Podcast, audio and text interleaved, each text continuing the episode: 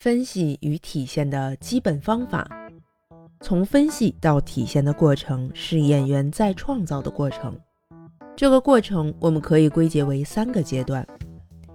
一是演员要深入到作者的心灵中去，通过分析研究作品的语言，去寻求作品或角色的思维逻辑，理解和感触到作者的心灵。二要使作品的思想感情进入到演员本人的心灵中去，才能使演员身临其境，成为作者的代言人，使演员产生表达作品的创作欲望，使自己和作品共同呼吸、共同激动。三是要使作品进入到听众的心灵中去，只有作品进入到听众的心灵，我们的创作才会收到效果。首先要先整个的熟读作品，通过感受作品所描述的一系列艺术形象，分析其全篇的思想意义、作品的时代背景和风格、主题思想等等各方面，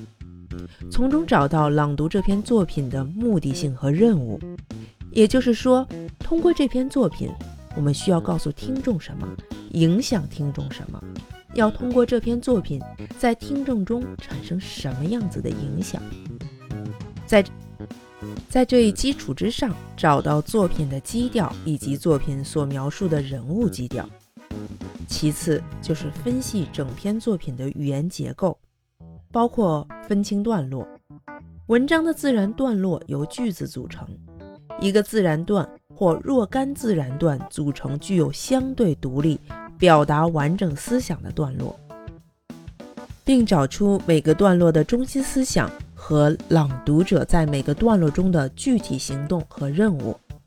在这一分析的基础上，找出每个段落中的一个或若干个重点句子和句子中的重点词或词组，并运用重音、停顿、语调，在这几个语言的表现基本手段上加以强调。在不断重复的朗读过程中，根据朗读者口气的安排和思想内容的需要，把语节划分好。